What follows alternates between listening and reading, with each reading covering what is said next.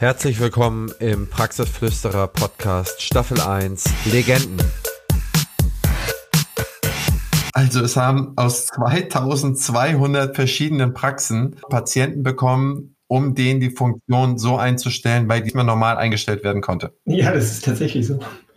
Ich weiß die Zahl auch nur deswegen, weil wir irgendwann mal eine spezielle Überweiser-Telefonnummer eingerichtet haben und ich denen die schreiben wollte. Und das, die Praxissoftware, die wir verwenden, keinen Weg bereitstellte, der mir irgendwie brauchbar schien, um jetzt ein solches Schreiben zu erstellen. Und ich deswegen unseren Admin gebeten habe, aus der Datenbank, die dort versenkten Datei, äh, Adressen herauszuziehen und dann in ein entsprechendes Adresssystem zu übertragen. Und daher kommt die Zahl. Die Deutschen sind das Land der Dichter und Denker, schrieb schon Wolfgang Menzel 1828. Ebenso bringen sie herausragende Zahnmediziner mit Weltklasse-Ruf und von Weltklasse-Niveau hervor. So auch Dr. Oliver Ahlers aus Hamburg. Der Funktionsspezialist kümmert sich um die Einstellung des Bisses, um die Einstellung des Kiefergelenks, um die Beseitigung von Schmerzen, die mit dem Kauorgan zusammenhängen oder durch das Kauorgan beeinträchtigt sind. Über 2000 Praxen in Deutschland überweisen ihre komplexesten Fälle an den Hamburger.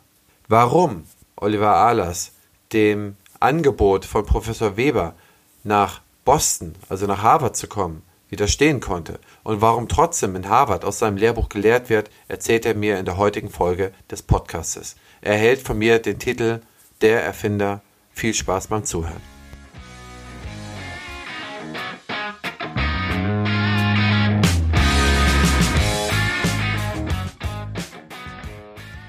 Hallo Dr. Allers, ich begrüße Sie zum heutigen Podcast. Ich begrüße Sie auch. Vielen Dank für die Einladung. Schön, dass Sie da sind. Erzählen Sie mal, wer sind Sie und wo kommen Sie her? Ähm, mein Name ist Oliver Ahlers. Ich bin äh, Zahnarzt ähm, und Hochschullehrer. Ähm, ich bin seinerzeit äh, zum Studium von ähm, oder aus Bremen nach Hamburg gewechselt, habe in Hamburg ein sehr spannendes äh, Umfeld kennengelernt, wo den Studierenden so viel Liberalität in ihrer Zeiteinteilung erlaubt wurde, wie man sich das von einem Studium vorstellt.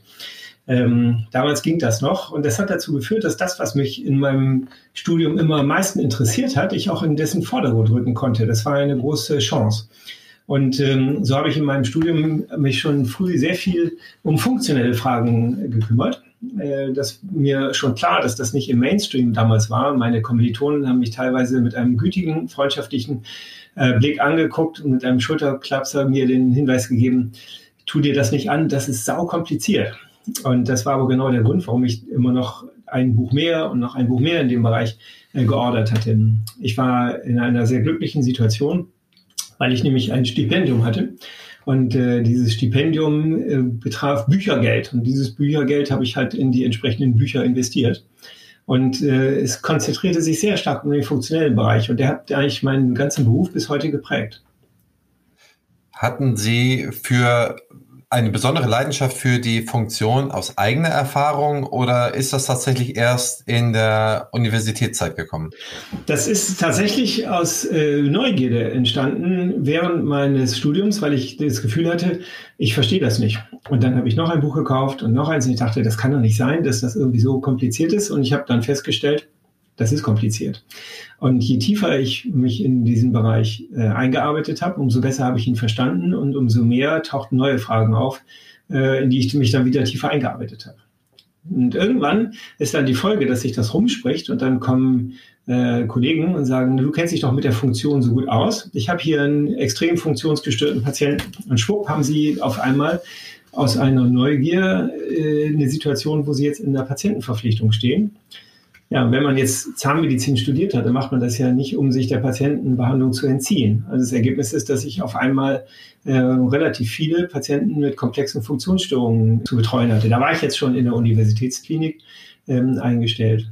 Ich hatte dann da eine sehr beeindruckende Abteilungsdirektorin, die mich dann nach einigen Wochen zur Seite genommen hat und mich gefragt hat, mit einem tiefen Blick in die Augen, was wollen Sie hier eigentlich? Und daraufhin habe ich ihr ehrlich geantwortet, ich möchte komplizierte Funktionsstörungen verstehen und erfolgreich beherrschen. Daraufhin hat sie mich etwas skeptisch angeguckt und mich gefragt nach dem Motto, sind Sie irre? Sie hat es aber sehr nett gesagt und sie hat stattdessen geantwortet, Ihnen ist schon klar, dass das sehr schwierig ist. Habe ich gesagt, ja, deswegen habe ich mich ja hier bei Ihnen beworben. Und äh, ist doch, steht auf dem Prospekt Klinik der Supramaximalversorgungsstufe. Da dachte ich mir, wo, wenn nicht hier? Sie hat mir dann den Hinweis gegeben, dass es auch für die Universitätsklinik dort noch Entwicklungspotenzial gab. Und den Hinweis, dass wenn sie, wenn ich dieses äh, wirklich so ernst meine, sie mir die Chance geben möchte, diesen Bereich mitzuentwickeln. Bevor Sie zu diesem Funktionsexperten geworden sind, ähm, steigen wir nochmal ein, äh, ja, wenn man so will, ein paar Jahre vorher ein. Ähm, in welchem Jahr haben Sie angefangen zu studieren und was hat eigentlich den Ausschlag dafür gegeben, dass Sie sich überhaupt für Zahnmedizin entschieden haben? Sind die Eltern Zahnmediziner beispielsweise? Nein, überhaupt nicht. Mein Vater ist ein äh, erfolgreicher Kaufmann und ich wollte ähm, auf keinen Fall immer der Sohn vom Maler sein. Und deswegen habe ich gedacht, ich mache einfach was ganz, ganz anderes. Und ich ähm, bin irgendwie schon in meiner Jugend aufgefallen bei irgendwelchen Lego-Wettbewerben, dass ich äh, gut Sachen basteln konnte. Und daraufhin hatte ich mir überlegt, dann sollte ich vielleicht äh, so Modellbauer werden. Und da ich aber gern mit Menschen umgehe, das ist beim Modellbau dann nicht so der Fall. Dachte ich, naja, Chirurgie wäre vielleicht eine gute Idee. Und habe dann tatsächlich mehrere Monate in einem konfessionellen Krankenhaus in Bremen ein Krankenpflegepraktikum absolviert und war sehr ernüchtert, weil ich das Gefühl hatte, dass äh, da die menschliche Nächstenliebe sehr stark gepflegt wurde, aber nicht mit den Patienten, sondern eher, wie soll man sagen, im Team. Und ähm, ich dachte mir, okay, das ist mir vielleicht dann doch zu viel. Und äh, letztendlich habe ich dann in der Zeit es war auch mit dem Studienplatz immer so ein Thema. Ich habe letztlich in der Zeit überlegt, was ich eigentlich wirklich machen möchte. Und dann fiel mir ein, dass es eigentlich nicht so spannend ist, narkotisierte Patienten engagiert zu operieren. Und ich es viel spannender fand, Menschen, die dabei auch noch wach sind und einem das Vertrauen schenken, zu behandeln. Retrospektiv war das ja, kann man überlegen, ob man sich nicht als Arzt leichter tut, einen narkotisierten Patienten zu behandeln und zu operieren, als jemanden, der dabei auch noch Sorgen und Ängste hat und die er dann auch noch adressieren muss. Ich habe dann beim Zahnarzt in Bremen, meinem Dr. Siegbert Kiese, mal nachgeschaut und ich habe selbst als Kind immer nur traumatische zahnärztliche Erlebnisse gehabt. Und der Typ hatte es raus. Das fand ich total klasse. Und daraufhin, an dem Tag habe ich entschieden, ich mache Zahnmedizin. So wie der will ich das auch machen. Also ich habe es ihm später, viele Jahre später, war er äh, Fortbildungsreferent der Zahnärztekammer äh, Niedersachsen und habe ich ihm das erzählt. Hat er, äh, er hatte mich eingeladen zu einem Vortrag, dann hat er es so ein bisschen vergessen und hat er dann sehr gütig geguckt. Ja, interessant, Wahnsinn. In welchem Jahr haben Sie angefangen zu studieren? In welchem Jahr haben Sie abgeschlossen? Ich habe mein Studium 1982 begonnen, äh, nach dem damals noch obligatorischen Grundwehrdienst. Und ich habe es äh, abgeschlossen nach fünfeinhalb Jahren ein äh, Freisemester habe ich mir tatsächlich, ein Urlaubssemester habe ich äh, tatsächlich mir gegönnt. Das war, das war damals äh, revolutionär vor dem äh, Physikum, weil ich Aha. das Gefühl hatte, meine Schulbildung im Bereich der Chemie, Bremer Abitur, war unzureichend. Und äh, da haben meine Kommilitonen gesagt, hey, interessiert doch keinen hinterher. Und ich habe aber irgendwie das Gefühl gehabt, nee, ich will das richtig verstehen. Und heute halte ich im Universitätsklinikum die Werkstoffkunde-Vorlesung. Es war so eine richtige Entscheidung.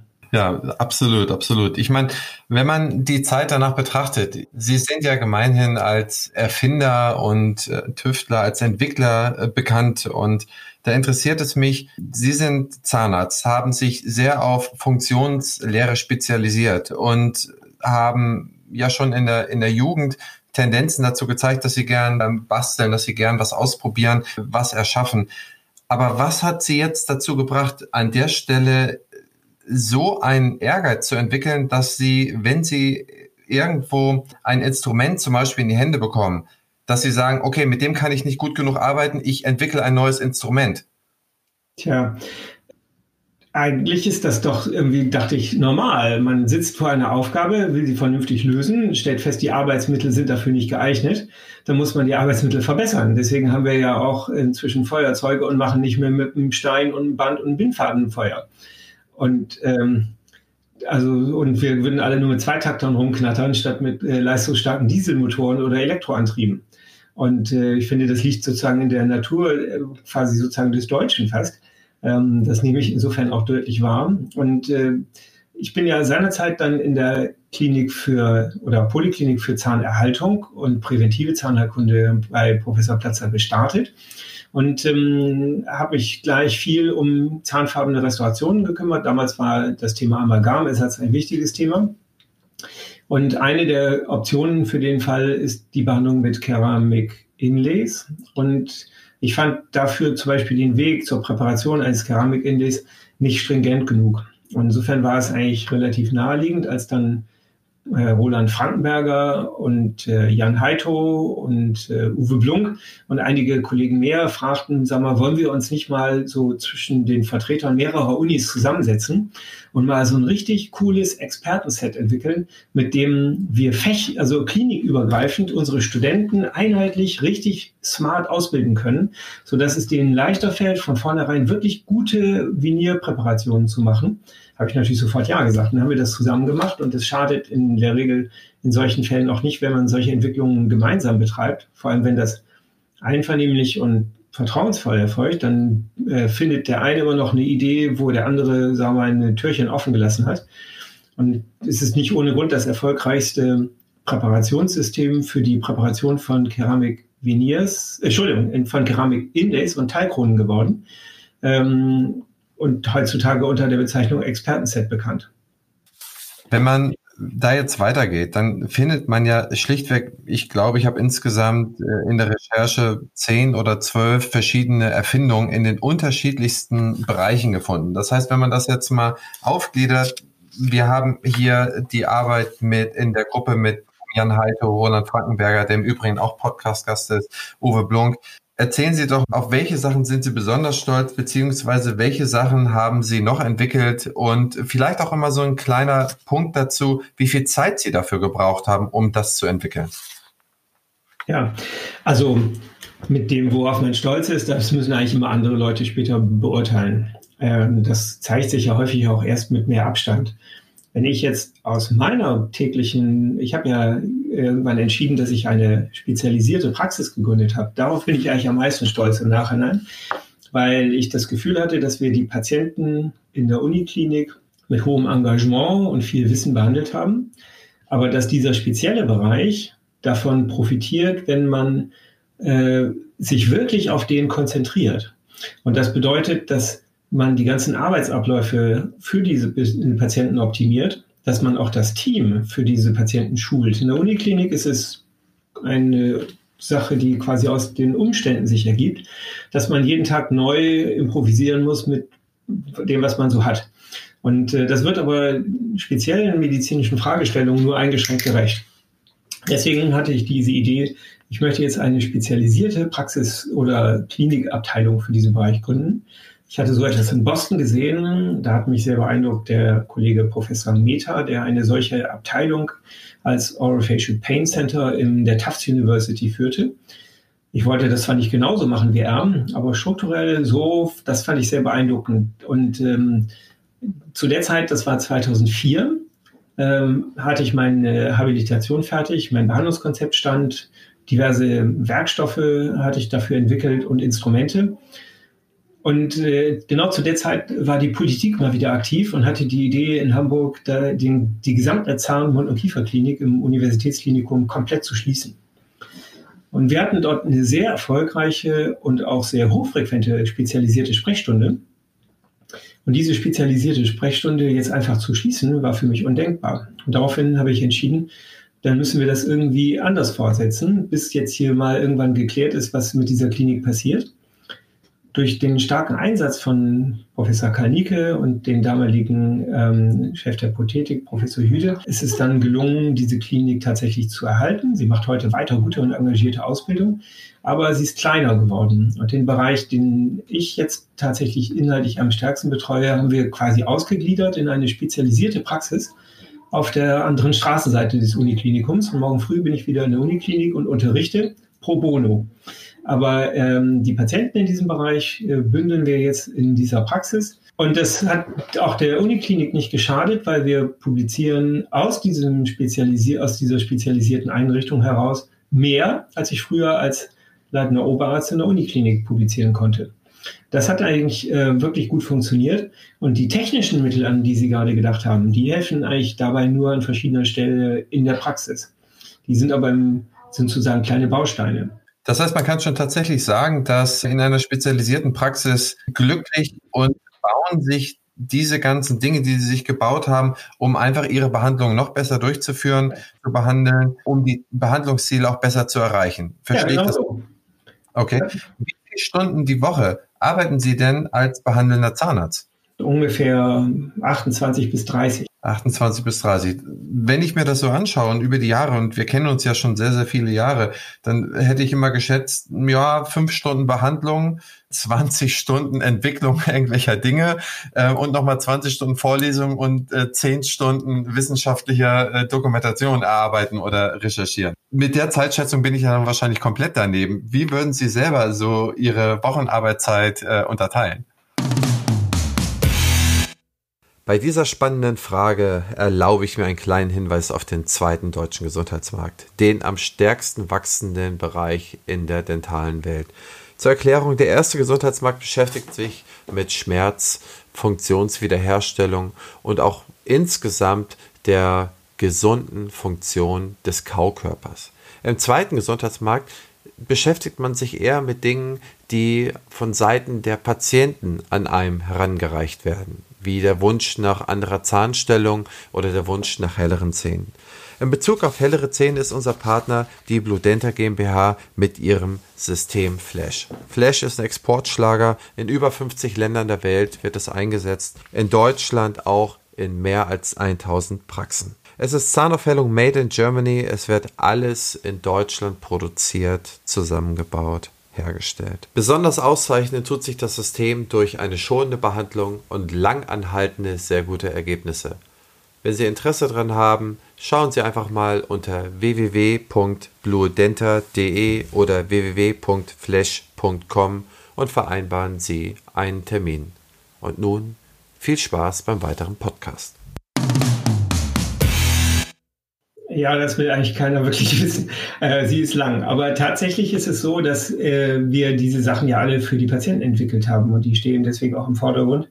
Ich muss auch zugeben, ich finde es ungemein erfüllend, wenn ich einem Menschen, der ein spezifisches Problem hat, was in der Regel kommen zu uns Patienten, deren Probleme andernorts nicht gelöst werden konnten. Wir können auch nicht zaubern, aber wenn ich weiß schon ziemlich genau, was geht oder was nicht geht. Und wenn wir so ein Problem dann lösen können, das macht auch einfach ganz viel Spaß. Ich habe das Privileg, dass wir ausgesprochen gut mitdenkende Patienten haben. Wir haben gestern zum Beispiel die Behandlung einer Patientin abgeschlossen, die hatte einen Fahrradunfall und es sind zwei Fahrradfahrerinnen, sie und eine andere, kollidiert. Sie hat dabei einen Schädelbasisbruch erlitten. Dabei ist die ganze Region um das linke Kiefergelenk tiefer in die Gelenkgrube, in, das, in den Schädel eingerückt. Jetzt stimmt der Biss nicht mehr und sie hat komplexe, kann nicht mehr arbeiten sozusagen. Und das ist alles korrigiert. Sie kann wieder arbeiten, sie ist beschwerdefrei, der Biss stimmt wieder. Und wenn Sie dieses Lächeln sehen, das ist toll. Und das möchte ich auf keinen Fall missen.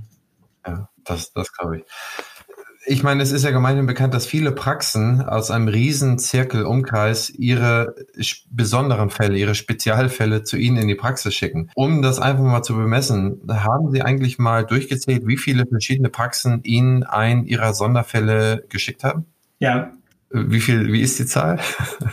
2200. Also es haben aus 2200 verschiedenen Praxen Patienten bekommen, um denen die Funktion so einzustellen, bei die man normal eingestellt werden konnte. Ja, das ist tatsächlich so.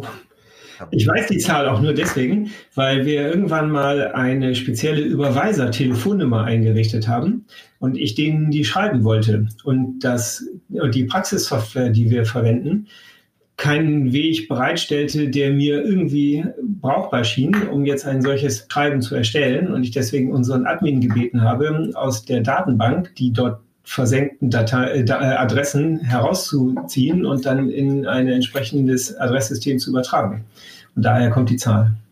Das ist ja unglaublich. 2200 Praxen, das habe ich in meinem ganzen Leben noch nicht gehört, dass sowas überhaupt möglich ist. Aber man sieht ja schon, dass es diese Fälle gibt und gerade die, äh, diese Unfallfälle und äh, glaube ich, kann man auch ganz, ganz, ganz viel Leid, Lebensleid von diesen Menschen fernhalten und ihnen auch ein besseres Leben und auch ein, wieder ein Arbeitsleben gestalten. Und ich kann mir schon vorstellen, dass das eine gewaltige Motivation ist, auch hier eine bestmögliche Leistung zu erbringen. Und wenn es dafür keine Instrumente gibt, weil es zu speziell ist, dann werde ich erfunden. Ja, nach dem Motto, was nicht passt, wird passend gemacht. Tatsächlich geht das aber ja auch nur, wenn man das nicht allein macht. Also ich hatte das große Glück, seinerzeit im Universitätsklinikum Eppendorf einen Oberarzt, in, Kollegen in der äh, Polyklinik für zahnliche Prothetik kennenzulernen. Holger Jagstadt. Er ist mittlerweile ähm, Professor für zahnärztliche Prothetik in Leipzig. Und der hatte eine zu mir praktisch genau sagen wir, antagonistische Begabung. Das heißt, ähm, genau die Dinge, die mir vielleicht nicht so viel Spaß machen, ähm, hatte der mit der Mutter oder hat er mit der Muttermilch aufgesogen, hatte ein unglaubliches ähm, mathematisches und oder informationstechnologisches Talent. Und so kamen wir früh in die Situation, dass ich das äh, definiert hatte, wir brauchen jetzt eigentlich hier mal eine Spezialsoftware, mit der wir die Befunde in der Funktionsdiagnostik schnell und sicher erfassen können und nicht in irgendeinem Fließtext, der da vier Seiten vorher in irgendeiner Fließkartei steht. Da findet man die ja nicht wieder. Und dann gehen aber Informationen verloren. Und die Diagnostik und Therapie von kraniomandibulären Dysfunktionen, abgekürzt CMD, ist aus meiner Sicht im Prinzip Informationstechnologie am Menschen. Und äh, das bedeutet, es geht eigentlich immer nur um dieses Informationsmanagement, damit man weiß, was ist eigentlich gerade los. Diejenigen, die Entzündungen behandeln oder Karies, die haben ein großes Privileg, die können das Problem mit den Augen sehen. Funktionsstörungen sieht man nicht. Das heißt, man ist eigentlich immer daran gebunden, die Informationen aus Befunden zu sammeln und dann Rückschlüsse zu ziehen. Und das geht viel besser, wenn die Informationen gut nachvollziehbar aufbereitet sind. daraufhin haben wir uns sehr früh entschieden, wir entwickeln das als Software. Und dann haben wir gemerkt, dass auf einmal alle möglichen Kollegen das von uns haben wollten. Und das ging aber nicht, weil wir das quasi in der ersten Stufe so zusammengebastelt hatten. Und das ist nach und nach immer erwachsener geworden. Und mittlerweile ist es so, dass die äh, führende Software für die Diagnostik äh, von kraniomandibulären Dysfunktionen aus diesem Team entstanden ist. Da arbeitet mittlerweile auch ein Programmierer dran und dann ist es was ganz Tolles. Ähm, dann kommen Kollegen und haben Fragen dazu, also brauchten wir eine Hotline. Da arbeiten jetzt äh, alle möglichen Zahnmedizinstudenten. Und so ist es eigentlich ganz reich als Leben, dass man jetzt ständig den unmittelbaren Kontakt mit jungen Studierenden hat, die irgendwie wiederum ganz anders ticken. Und die sagen, hey, also warum diese Zahnmedizin-Software immer so furchtbar aussieht, verstehe ich auch nicht. Ja, wie ist denn unsere, unsere Software, die wir jetzt hier für die Diagnostik benutzen? Ja, die ist cool. Dachte ich mir, ey, das wird doch schon ziemlich weit. Wie funktioniert die denn? Wie muss man sich das als Laie vorstellen? Man geht daher und nimmt einen Befund auf und was kann man in dieser Befundaufnahme, wie wird man da besser geführt, sodass man mehr Erkenntnisse für die anschließende Therapie gewinnen kann? Letzten ist es so, die Befunde, die man so typischerweise erhebt, sind zumindest im engeren Kern weitgehend standardisiert. Da gibt es auch von der zuständigen Fachgesellschaft einen Befundbogen und der ist, den gibt's und damit weiß man eigentlich ungefähr so, was man im Kern erstmal braucht. Es ist aber äh, ein Unterschied, ob man am Patienten sich etwas erfragt, dann dreht man sich um, dann nimmt man den Zettel, schreibt man da rein, dann verliert der Patient schon wieder den Fokus. Das ist aus der Patientensituation, fühlt sich das nicht dicht an, weil man dadurch ständig eigentlich immer wieder den Patienten Bezug, also den unmittelbare Ansprache des Patienten verliert. Was ich gerne haben wollte, war die Möglichkeit, dass ich mich nur mit meinem Patienten beschäftige und dass im Hintergrund meine zahnmedizinische Fachangestellte, die für den Bereich extra ausgebildet ist, die Befunde mitschreibt. Das geht aber nur, wenn sie das auch kann. Und das sind ja hier Dinge, die man eben nicht sehen kann. Es reicht nicht, wenn die jetzt aufschreibt, Karies am Zahn 3,6, äh, sondern sie muss dann aufschreiben, der Palpationsbefund am Musculus pterygoideus lateralis links ist äh, schmerzhaft und beim Musculus pterygoideus medialis rechts ist ähm, äh, missempfindlich. Und jetzt müssen sie halt gucken, wer bei uns so im Team mitarbeitet.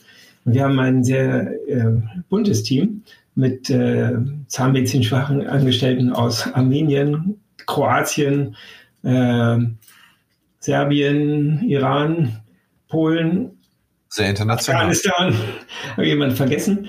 Ähm, Im Moment eine, haben wir noch eine Auszubildende aus Nordafrika, noch einen iranischen Auszubildenden. Ja, äh, und ich bin in Damaskus geboren. Also wir sind da sehr unter, international, aber wie beim FC Bayern, in der Kabine wird Deutsch gesprochen. Ähm, und das Ergebnis ist, die äh, tun sich sehr viel leichter, tolle Leistung zu erbringen, wenn die eine grafische Benutzeroberfläche haben und genau wissen, denn der Doktor die äh, Liste der zu untersuchenden Befunde durch hat, dann ist der letzte Befund dieser und wenn der Patient dort Schmerz hat, dann klicke klick ich da an. Das heißt, eine grafische Gestaltung von Benutzeroberflächen hilft in der Führung und wenn man das Ganze dann sehr, sehr gut organisiert, äh, dann wird es für diese Mitarbeiter möglich, quasi in der Qualität eine Mitschrift zu führen, als ob es ein Arzt mitgeschrieben hätte. Und das macht einen echten Informationsunterschied. Okay, verstehe. Welchen Nutzen bringt dann diese Dokumentation nachher für den Behandler? Ist es ein besonderer Nutzen gegenüber dem Patienten? Ist es ein, ein besserer Erkenntnisgewinn für die Therapie? Der Unterschied ist der, Sie haben im Prinzip jemanden vor sich und brauchen im Grunde genommen auf einen Blick ein Verständnis, was ist da los. Und das schafft man, wenn man möglichst viele Informationen auf eine Seite bekommt, die in einer Weise grafisch gestaltet sind, dass sie mit einem Blick sofort sehen, ah, der, eine Verteilung der Muskelbefunde, die spricht für ein dysfunktionelles Geschehen, was in die und die Richtung gerichtet ist. Das linke Gelenk knackt, da drückt es offensichtlich nach hinten oben, das rechte eher nicht. Dann haben wir eine Mundöffnungsbewegung, die, die der und der Form abweicht und die Bewegungsweiten nach rechts und links passen dazu. Und jetzt haben wir aber noch die und die Frage, die sich bei den Zahnkontakten ergibt. Und jetzt haben Sie quasi, habe ich gerade mit drei Sätzen umschrieben, was als Gesamtbild aus einer klinischen Funktionsanalyse sich ergibt. Ja, okay. Wie viele Patienten sind mit der Software denn schon behandelt worden bzw. diagnostiziert worden? Das habe ich nie erfasst. Also ich weiß, dass wir in unserer, wir haben die äh, Software ja in unserer spezialisierten Schwerpunktpraxis seit 2005 von Anbeginn an genutzt. Aber wir haben mittlerweile, glaube ich, 7000 Patienten. Also die, davon können Sie wie 300 Ehepartner abziehen, wo der ähm, äh, Behandelte gemeinte, mein, Frau, mein Mann hat da noch so den und den äh, Punkt, können Sie sich das vielleicht auch mal anschauen. Dann kommen dazu, das sind ja hunderte von Praxen, die diese Software auch nutzen und diverse Unikliniken. Da werden es also noch mehr Patienten sein. Wir haben die aber nie irgendwie gesammelt, da steht schon der Datenschutz dagegen. Gut, also haben wir, wenn wir uns mal durchsortieren. Wir haben die Praxis, über die haben wir gesprochen. Ich würde ganz gerne noch mal so einen kleinen Abriss, so einen, so einen Überschriftenabriss von Ihnen bekommen, von den Erfindungen beziehungsweise von den Bessermachern, die Sie in den letzten 20, 25 Jahren äh, mal entwickelt haben oder neu entwickelt haben, verbessert haben. Das ist ja ein cooler Begriff. Bessermacher, das merkt nicht mehr. Ich glaube, Herr Favre beim Borussia Dortmund äh, versteht seinen Job auch so. Also hier ist es bei den Instrumenten, die sind auch sehr erfolgreich. Ähm, wenn jemand eine Kompositkunstfüllung ähm, im Mund legt und äh, anschließend nach Jahren diese Füllung schadhaft wird, dann müsste man die eigentlich komplett herausbohren. Und ich fand das immer ein Jammer, weil dabei gesunde Zahnhartsubstanz verloren geht. Deswegen habe ich seinerzeit mit einem Dentalhersteller ein System entwickelt, was es ermöglicht, diese Füllungen im Nachhinein im Mund wieder zu aktivieren, so dass man neues Material an die vorhandene alte Füllung dran kleben kann. Die gleiche Technik wird mittlerweile benutzt. Das Produkt heißt Lace and Bond, um zerbrochene Provisorien wieder zu kleben oder ein Provisorium äh, für eine Krone oder Brücke, wo vielleicht eine kleine Luftblase drin ist, zu ergänzen. Eine zweite Technik, wo wir was besser gemacht haben, ist der Bereich der Veneers. Das hat mich immer geärgert, dass ich das Gefühl hatte, die Schleifer, die dafür angeboten wurden, waren eigentlich nicht wirklich gut. Und ähm, ich habe daraufhin einem großen äh, weltweit führenden Hersteller, bei dem ich das, äh, die Hoffnung hatte, dass der offene Ohren hat, vorgeschlagen, man könnte die auch besser machen. Zu meiner Freude haben die, sind die darauf eingegangen, haben gesagt, dann machen Sie doch mal. Dann haben wir 50 Zähne präpariert, ich, äh, um zu gucken, wo es denn nun ganz genau hakt und dann einen Verbesserungsvorschlag gemacht. Das war vor zehn Jahren vielleicht. Und das ist mittlerweile seit Jahren das meistverkaufte Präparationssystem für die Präparation von Keramikviniers weltweit. Aber nichts, was gut ist, kann man nicht noch besser machen. Und deswegen habe ich mit meinem Kollegen Professor Dani Edelhoff aus der Universität München vor zwei, drei Jahren mich hingesetzt und gesagt, so, und jetzt greifen wir nochmal an und versuchen mit neuer Technologie äh, das nochmal zu verbessern. Das ist wirklich gelungen. Das neue System heißt auch nicht zufällig Perfect Veneer Preparations. Das neue System zielt darauf ab, sagen wir, die Möglichkeit, dem Zahnarzt zu nehmen, versehentlich etwas falsch zu schleifen, weil so kleine Führungspins eingeführt wurden. Und dort, wo es sehr heikel ist, aus Versehen an den Nachbarzahn dran zu kommen, kommen jetzt stattdessen Schallspitzen in, zur Anwendung. Das sind Instrumente, die mit einer neuen Antriebstechnologie ausgestattet sind, die asymmetrisch geschliffen werden vom Hersteller. Das heißt, man kann den einen Zahn damit nachkonturieren oder glätten und den anderen Zahn, ohne den anderen Zahn zu verletzen. Es ist unmöglich, den zu verletzen, weil diese Instrumente nur einseitig belegt sind. Das setzt voraus, dass sie sich nicht drehen, sondern eben kleine oszillierende Bewegungen machen. Das gleiche haben wir gemacht bei Keramik Inlays. Keramik Inlays hatte ich berichtet, gibt es das Expertenset. Das war eine tolle Entwicklung und die war der, weil halt so viele verschiedene Köpfe da beteiligt waren, haben wir eigentlich alles das, was man im Nachhinein hätte verbessern können, sollen, müssen, gleich von vornherein mit eingebaut. Uh, Jan Heito zum Beispiel hatte eine tolle Idee, dass dort äh, Lasermarkierungen an den Diamantschleifern angebracht werden, damit man beim Schleifen in den Zahn gleich weiß, wie tief man drin ist. Dann braucht man nicht im Nachhinein zu messen, denn die Messungen im Nachhinein sind leicht falsch. Und äh, das hat sich extrem gut bewährt. Und meine Studierenden hier in Hamburg finden das total klasse. Der nächste Schritt war dann, dass ich immer fand, die Präparation zum Zahnzwischenraum stellt unvergleichlich höhere Anforderungen an den Zahnarzt oder auch an den Studierenden. Äh, und das Risiko, dass da der Nachbarzahn angeschliffen wird, ist hoch und Studien zeigen, dass das auch regelhaft passiert. Und dann könnte man zwar eine Matrize verwenden, aber das ist das allererste, was Studierende nach dem Examen über Bord werfen, diese Matrize, weil ihnen das das Gefühl gibt, jetzt haben sie selbst die Verantwortung und Kontrolle. Wenn man dann Experte wird, nimmt man sie wieder. Aber äh, auf dem Weg dahin ist es halt sehr hilfreich, wenn es jetzt Instrumente gibt, die dreidimensional den Zahnzwischenraum gleich perfekt ausformen. Da gab es eine Entwicklung von Burkhard Hugo, der hat das ganz toll gemacht, ist dann aber dummerweise, tragischerweise früh verstorben. Und äh, einige Jahre später haben wir dann diese Entwicklung nochmal aufgenommen und ich habe dann mit dem Hersteller eine neue Form entwickelt, die das quasi auf den neuesten Stand bringt. Und so können halt Zahnärzte so Keramik-Inlays im Zahnzwischenraum präparieren. SF7 heißt das Ding. Das war einfach mal so, so eine Nummer, ist ja dann auch nicht sehr prägend, wo einfach der Zahnarzt nur den Schleifer zwischen die Zähne halten muss und es entsteht automatisch die perfekte Form. Völlig super. Bei der Software ist es so, dass wir ein, wir haben vorhin über Dokumentation gesprochen. Dokumentation ist nett, aber Sie haben genau die kluge Frage gestellt, was bringt das dem Patienten? Am Ende steht nach der Befunderhebung eine Diagnose.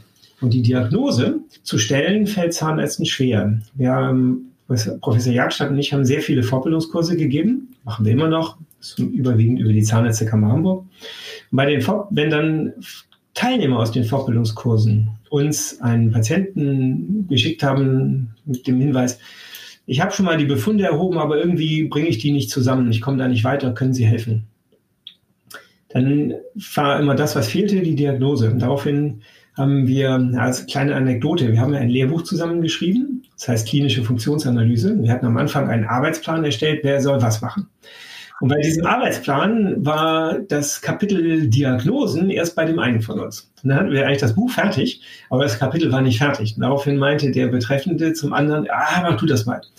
Und Sie ahnen schon, der Kelch ging immer hin und her, bis wir irgendwann bei zwei Gläser Rotwein uns gegenseitig gebeichtet haben, dass wir für dieses Kapitel eigentlich noch keinen richtig guten Plan hatten.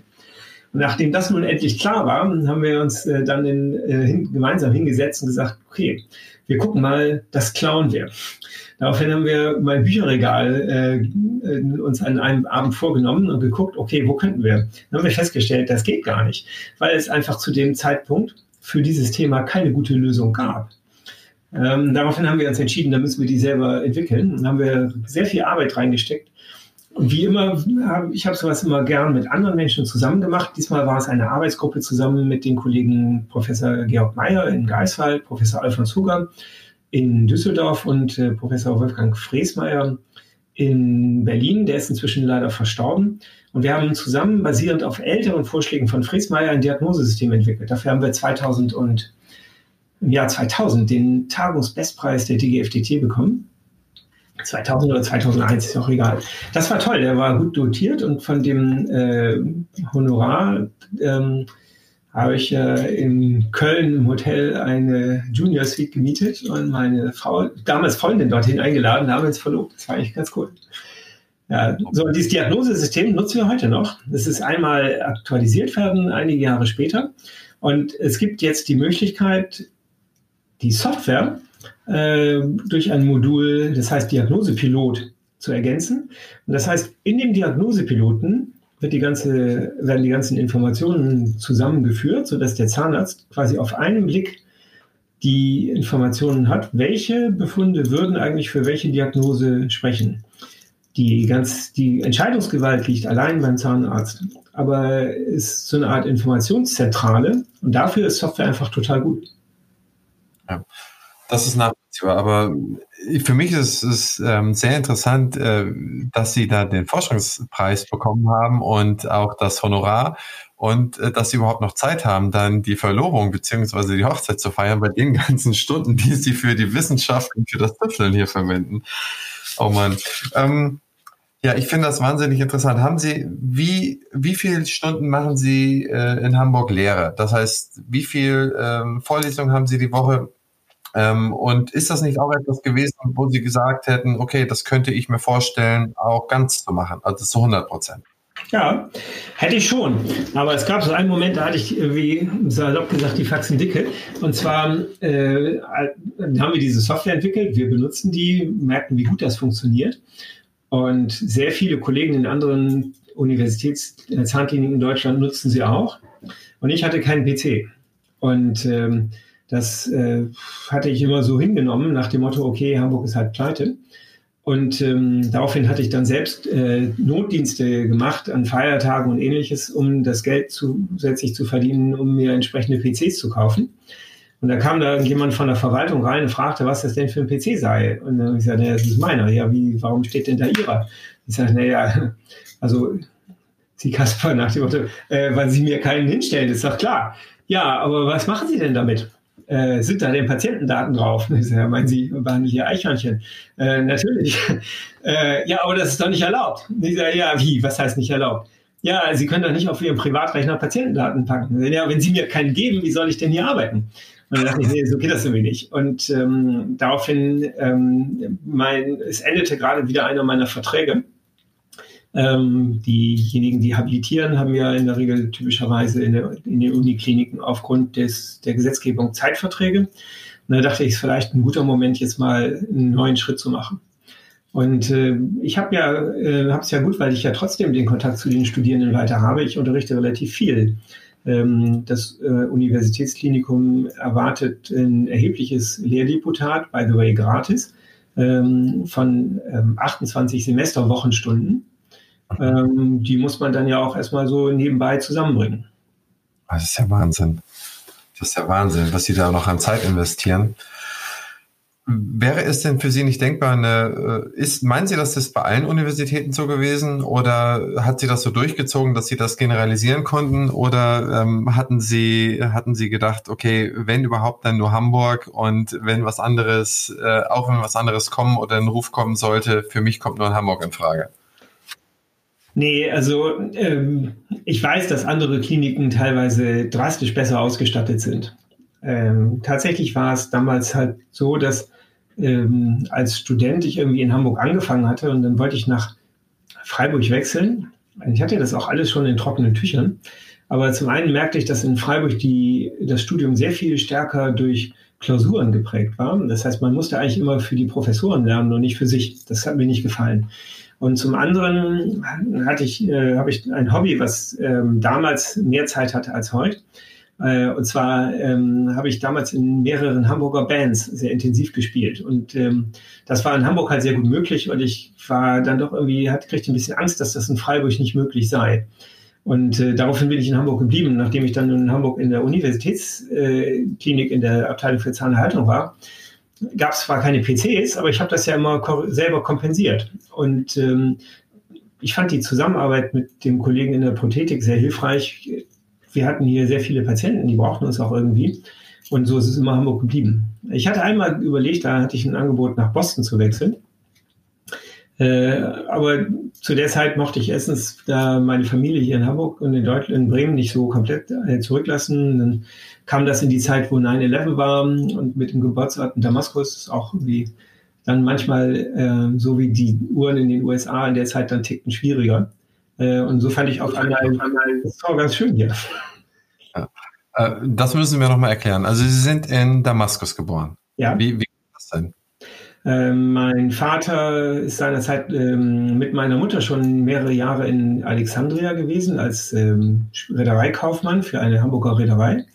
Ist dann nach Hamburg zurückgekehrt und ist, ähm, hat dann in Hamburg im Nebenberuf äh, ein Projekt bearbeitet für das Bundeswirtschaftsministerium. Das war das Projekt der Unterstützung des Staates Syrien für die Gründung oder in der Gründung einer Schifffahrtslinie. Und nachdem das fertig war, sollte das jetzt umgesetzt werden. Und dann hat man gesagt, so jetzt brauchen wir einen, der das vor Ort implementiert. Sie kennen sich am besten aus, Sie sprechen die Sprache, wollen Sie das nicht machen? Und da hat mein, also meine El Großeltern und Urgroßeltern sind alles, alles asiatische Kaufleute. Ähm, aber dazu gehört es eben auch mal, die Nase in die Welt zu stecken. Meine Cousine ist in Caracas in Venezuela geboren. Mhm. Und äh, so ist halt mein Vater dann mit meiner Mutter gemeinsam, hat, er hat akzeptiert, dass sie nochmal für drei Jahre ins Ausland gehen, nach Syrien. Und in der Zeit bin ich halt auf die Welt gekommen. Und das hat Sie nachher davon abgehalten, sozusagen den Ruf nach Boston anzunehmen, beziehungsweise ähm, die Kapriolen um 9-11 ähm, haben ja sicherlich auch äh, die Einwanderung oder die Einreise nicht unbedingt leichter gestaltet, äh, wenn als Geburtsort ähm, Damaskus steht, richtig? Ja, das hat sich auf einmal total anders angefühlt als vorher. Ich bin schon als Schüler mehrfach in den USA gewesen. Ich fand das immer klasse da und habe mich da sehr wohl gefühlt. Aber irgendwie hatte ich dann das Gefühl, es ist auf einmal anders. Und ähm, aber da kommen immer verschiedene Faktoren zusammen. Ähm, aber ich bin auch ganz nicht traurig. Das ist ja ähm, gut hier. Wir haben ja was ganz Tolles geschaffen, damit, dass ich jetzt hier eine hochspezialisierte äh, Schwerpunktpraxis habe, genau gegenüber der Uniklinik. Ich, bin ja, ich gehe ungefähr meinen Fußweg in die Neurologie. Nächsten Donnerstag treffe ich mich mit Professor May. Das ist einmal der europaweit führenden Spezialisten für Schmerzforschung. Und mein Fußweg aus der Praxis hier zu Professor May in sein Büro ist kürzer als der aus der Zahnklinik in die Neurologie. Das ist doch super. Also äh, wo will man das international toppen? Nee, das spitze. Aber da nochmal zurückzukommen. Ähm, ich weiß ja, dass in, in Harvard beispielsweise auch ähm, nach einem Buch von Ihnen gelehrt wurde. Ist das richtig? Ja, das äh, hört man so. Welches Buch war das? Ah, ich habe relativ früh für meine Kursteilnehmer, ich habe ja sehr viele zahnärztliche Kurse gegeben und mache das weiter.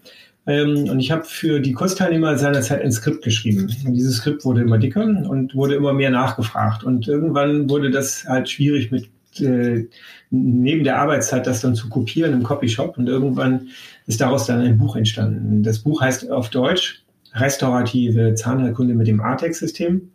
Das war so ein politischer Titel, weil ich in der Zahnerhaltung tätig war und dann gibt es weltweit überall immer so eine Gemengelage zwischen Zahnerhaltung und Prothetik, was gehört zu wem.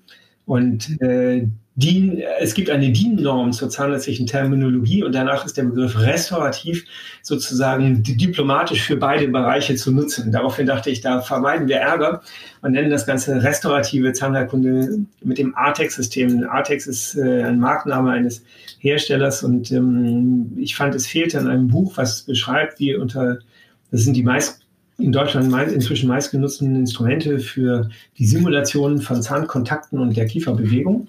Und äh, ich wollte das einmal ordentlich aufbereiten, wie man sowas macht. Und es gibt ein, in, Boston war es zufällig so, dass Philipp Milstein eine Studie durchgeführt hat, wo er verschiedene Artikulatoren untersucht hat im Hinblick auf ihre Genauigkeit. Und dabei fiel auf, dass diese Instrumente, die diesen Markennamen tragen, äh, immer am genauesten abschnitten. Und äh, so war das jetzt, dauert es nicht. Das Buch gab es mittlerweile in einer englischen Version. Und die war zufällig in Boston übersetzt, äh, und zwar von äh, Edward B. Selden. Ed ist ähm, äh, unterrichtet Mechanical Engineering an der Harvard School of Dental Medicine. Und äh, ja, so, das war natürlich dann jetzt schnell eine enge Brücke. Ja. Oh, Wahnsinn. Wie, wissen Sie noch, wie viele Publikationen Sie insgesamt äh, veröffentlicht haben oder veröffentlicht wurden von Ihnen? Nö, aber es gibt sicher Kollegen, die noch mehr haben. Also ähm, es gibt, das kommt ja immer darauf an, wo man arbeitet. Und wenn ich so in München zum Beispiel, die, sind, die sind total brillant da. Die haben regelrechte Publikationsfabriken aufgebaut mit vielen, vielen hocheffizienten Arbeiten. Und Hamburg hatte eigentlich immer eher so einen Schwerpunkt in Richtung Entwicklung von irgendwelchen neuen Dingen, so zumindest in meinem Arbeitsumfeld. Ähm, aber es, die Zahl ist hoch, so dreistellig. Ja. Und äh, wie viele äh, Bücher haben Sie insgesamt geschrieben? Wenn man Bücher nimmt, die ich ganz allein geschrieben habe, dann sind nee, es zwei. Ruhig, auch mit Kollegen. Äh, ja, dann gibt es noch so ein äh, Band aus der äh, Lehrbuchreihe Schwänzer Grimm, wo wir das Kapitel, wo ich zusammen mit Herrn Jagstadt das Kapitel über die Funktion geschrieben habe. Das ist eigentlich ein Lehrbuch für Kieferorthopäden. Dann gibt es ein Buch für Zahnärzte aus Skandinavien, wo beschrieben wird, wie präpariert man und gliedert man Keramikviniers ein. Das habe ich auf Deutsch übersetzt. Aber der Schwerpunkt liegt sicher in den beiden Büchern Restaurative Zahnerkunde mit dem ATEX-System, das heißt auf Englisch Simulation of Occlusion. Und ähm, das äh, zweite Buch ist das Buch Klinische Funktionsanalyse. Mittlerweile beides, beide gehören zu den häufigst verkauften Büchern in dem, im Bereich Funktionsdiagnostik im deutschen Sprachraum. Das wäre eigentlich ganz schön, zumal für die keine Werbung groß gemacht wurde. Naja, dieses Podcast kann man als solche auffassen, aber das war ja nicht der Sinn. Nee, das stimmt. Also vielmehr finde ich das äh, aber bemerkenswert. Ich meine, Sie sind ein Teamplayer und ich kenne Sie auch als Teamplayer, dass Sie immer mit sehr vielen zusammengearbeitet haben. Aber der Output, der da bei Ihnen aus der Praxis oder aus dem Büro oder aus dem Wohnhaus oder Ferienhaus hier an der Schlei äh, herausgekommen ist, der ist ja, ich meine, im Prinzip gewaltig. Ich glaube, in diesen drei Sachen, Erfindung, ähm, beziehungsweise Weiterentwicklung, ähm, Lehre und äh, in, in ihrer Tätigkeit als Praktiker. Also da muss man auch schauen, dass man den Schlaf komplett ver verhindert, damit man das zeitlich irgendwie unterbekommt. Also das finde ich wirklich bemerkenswert und ich glaube, da, ähm, da gibt es auch nicht ganz so viel, was man noch nebenher machen kann an Hobbys. Oder gehe ich da in einer unrechten Annahme? Oder welches ähm, Instrument haben Sie eigentlich damals in der, in der Band gespielt und spielen Sie immer noch das Instrument und spielen Sie immer noch in der Band? Also das Instrument ist das äh, Saxophon. Äh, die Band ähm, ist nach, wir haben einen Plattenvertrag einmal gehabt äh, und äh, das ist immer so eine Zäsur. Danach muss man eigentlich den übrigen bürgerlichen Beruf aufgeben und nur noch das machen oder aber sagen, okay, so wie Philipp Lahm, nachdem die die äh, WM gewonnen hatten, so, wenn es am schönsten ist, äh, muss man jetzt mal so einen Schnitt machen und genau das haben wir damals gemacht. Das Instrument gibt es noch, ich spiele es auch noch, aber die Band äh, trifft sich nur noch äh, ab und an, um sich zu treffen. Ja, okay. Interessant. Dafür habe ich jetzt eine Frau und zwei kleine Kinder. Oder so klein sind sie jetzt auch nicht mehr, aber immerhin. Äh, das ist, äh, macht auch viel Musik. Und dann genießen Sie auch hin und wieder mal die Schlei. Oder haben Sie die? Genau. Da ist das Buchkapitel für das Buch, äh, für das Lehrbuch Kieferorthopädie entstanden, zum Beispiel. Ja, Wahnsinn. Ja, Herr Allers, ich habe noch ähm, ein, zwei Fragen. Und zwar, ähm, bevor wir zur Schlussformel kommen, ähm, was hat Sie eigentlich oder welche Person hat Sie eigentlich am meisten äh, in Ihrem Leben beeinflusst? Oder wenn man es überhaupt auf eine runterbringen kann? Oder äh, wer hat Sie inspiriert, ähm, so arbeitsam zu sein und, und das zu machen, was Sie gemacht haben? Ja, Menschen werden ja immer stark von ihren Eltern geprägt. So war das im Prinzip bei uns auch. Ähm, und mein Vater hat eigentlich immer gesagt, äh, wenn ich dir, also mach was du willst, aber wenn ich dir einen Tipp geben kann, werd selbstständig. Das habe ich mit der Gründung des CMD-Zentrums Hamburg-Eppendorf so umgesetzt. Ähm, ich hatte schon früher immer äh, irgendwelche Leute, die selber so eine Mission hatten und das einfach umgesetzt haben, beeindruckend gefunden. Und diese Leute waren eigentlich immer umtriebig. Vielleicht äh, bin ich es dadurch auch geworden. Es gibt zum Beispiel einen Menschen, den habe ich noch nie getroffen. Äh, Herr Gotter hat die erste Agentur für die Entwicklung von Marken entwickelt. Finde ich immer total beeindruckend. Dachte mir, okay, das ist jetzt ja schon besetzt, aber wir kümmern uns mal um den Bereich Funktion. Und ähm, die, ähm, dann hatte ich einen sehr beeindruckenden Doktorvater, äh, der immer dadurch beeindruckt, das war Professor Gundlach, ein äh, Professor für Kiefer- und Gesichtschirurgie, der ein unglaubliches Talent dafür hatte, die Dinge sehr klar und sehr äh, äh, transparent zu strukturieren. Und äh, das habe ich von ihm mitgenommen. Ich dachte, wenn so eine Dissertation für irgendwas gut ist, dann sollte es dafür das sein, diese Art zu arbeiten zu übernehmen. Ja, interessant. Top. Herr Aders, ich habe noch zehn Schnellfragen und deine Schlussformel. Und die Schnellfragen gehen so: Ich werde Ihnen zwei Begriffe zuschmeißen und Sie entscheiden sich für einen. Ja. Okay? Klar. Super. Recherche, Bibliothek oder Internet? Internet. Anlage, Sparbuch oder Aktie? Reinvestition in die eigene Praxis. Okay. Fortbewegung fern, äh, Zug oder Flieger? Zug, auf jeden Fall. Ist viel effektiver, kann man arbeiten. Okay. Ähm, Fortbewegung nah, Fahrrad oder E-Roller? Fahrrad. So. Wohnen, Stadt oder Land? Stadt. Urlaub, Küste oder Berge? Küste, ohne Vorbehalte. Samstagabend, Netflix oder ARD und ZDF? Äh, wenn Sie ARD oder ZDF, also entweder oder fragen, dann ganz klar ARD oder ZDF. Wir haben Netflix abbestellt. Ähm, aber ich lese ehrlich gesagt noch lieber Bücher, am liebsten irgendwelche Spionageromane. Okay, dass Sie dafür noch Zeit haben. Äh, Kino, Action oder Drama? Spionage, äh, Spionage-Thriller. Okay. Ähm, Einkauf, Amazon oder Innenstadt? Tja, das ist so eine Sache. Eigentlich finde ich Innenstadt toll, aber im Moment hat Amazon deutlich die Nase vorn. Fortbildung online oder persönlich? Bisher hätte ich immer gesagt persönlich, aber im Moment geht das ja nicht. Und da versuchen wir aus ähm, online das Beste zu machen. Und ich finde, es hat auch Potenzial. Ich denke, es wird auf Dauer darauf hinauslaufen, dass beides miteinander einhergeht. Ich leite ja noch den Fortbildungsausschuss der Zahnärztekammer und da ähm, haben wir jetzt auch uns darauf verständigt, dass wir in Zukunft versuchen wollen, beides parallel zu ermöglichen.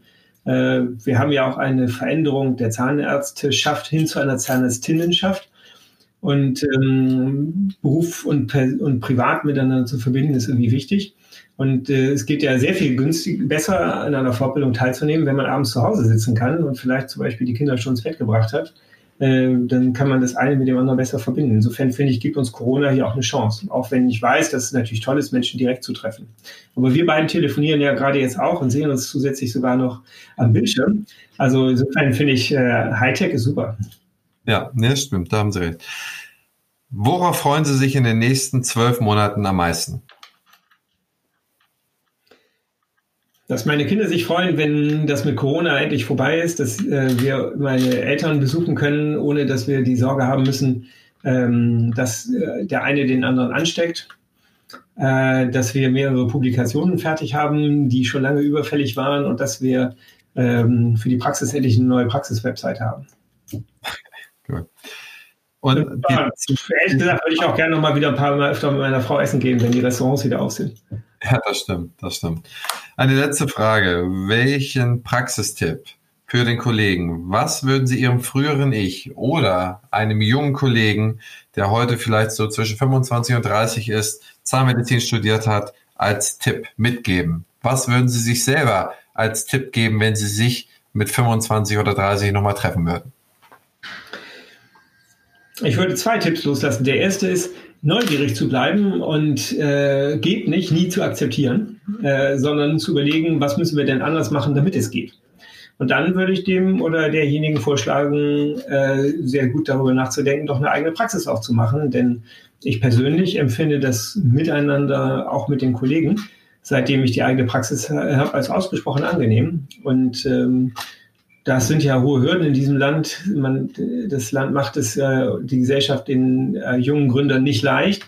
Ähm, aber es ist, am Ende kommt da gute Medizin daraus. Ja, das stimmt. Wenn man sich jetzt bei, der, bei dem CMD-Zentrum Eppendorf bewirbt als angestellter Zahnarzt, hat man da überhaupt noch eine Chance oder haben Sie immer noch so viele Bewerbungen wie früher, dass jeder bei Ihnen äh, arbeiten und lernen möchte? Ja, jeder ja nicht. Also wir kriegen, äh, obwohl wir nicht inserieren oder suchen, kriegen wir öfter Bewerbungen. Äh, tatsächlich sind die Möglichkeiten, eine Praxis in dieser Form zu vergrößern, ja begrenzt. Und ich bin in der glücklichen Situation, dass ich zwei exzellente ähm, jüngere Kollegen bei uns in der, in der Praxis habe, die schon seit Jahren mich begleiten, die klinisch auch super Arbeit machen, äh, die nicht die gleiche Vor, äh, Verpflichtung im Bereich äh, Forschung, Fortbildung und ähm, Entwicklung haben wie ich. Ähm, deswegen noch mehr Behandlungsstunden äh, behandeln.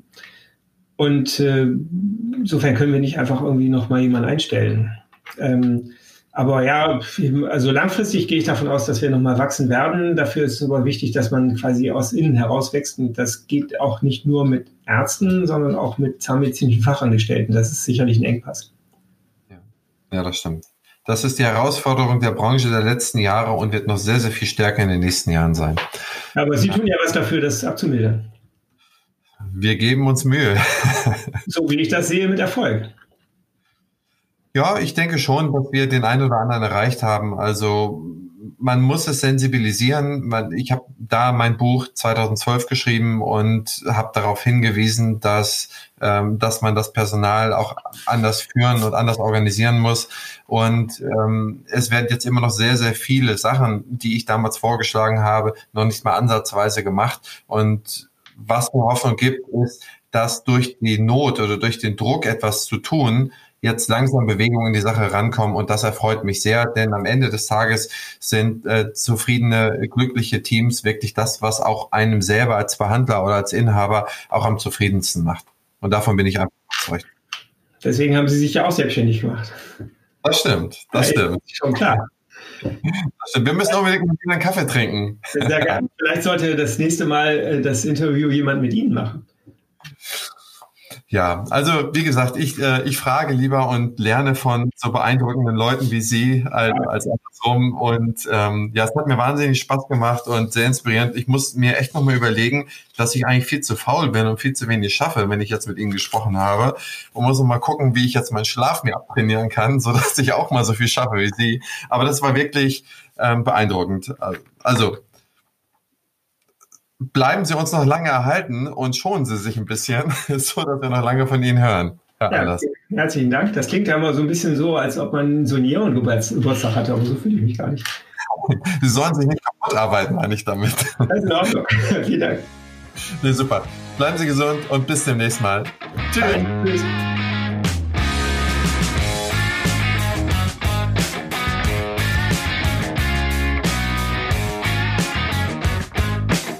Publisher dieses Podcasts ist die Opti Health Consulting GmbH, deren Geschäftsführer ich bin. Opti berät Zahnarztpraxen in den Bereichen Praxisgründung, Praxisabgabe, Prozessoptimierung, Organisationsentwicklung, Personal, Marketing, betriebswirtschaftlichen Dingen und Co. Wenn Sie Interesse an uns haben, schauen Sie auf unserer Website www.opti-hc.de oder schreiben Sie mir eine Mail henrizi@ opti-hc.de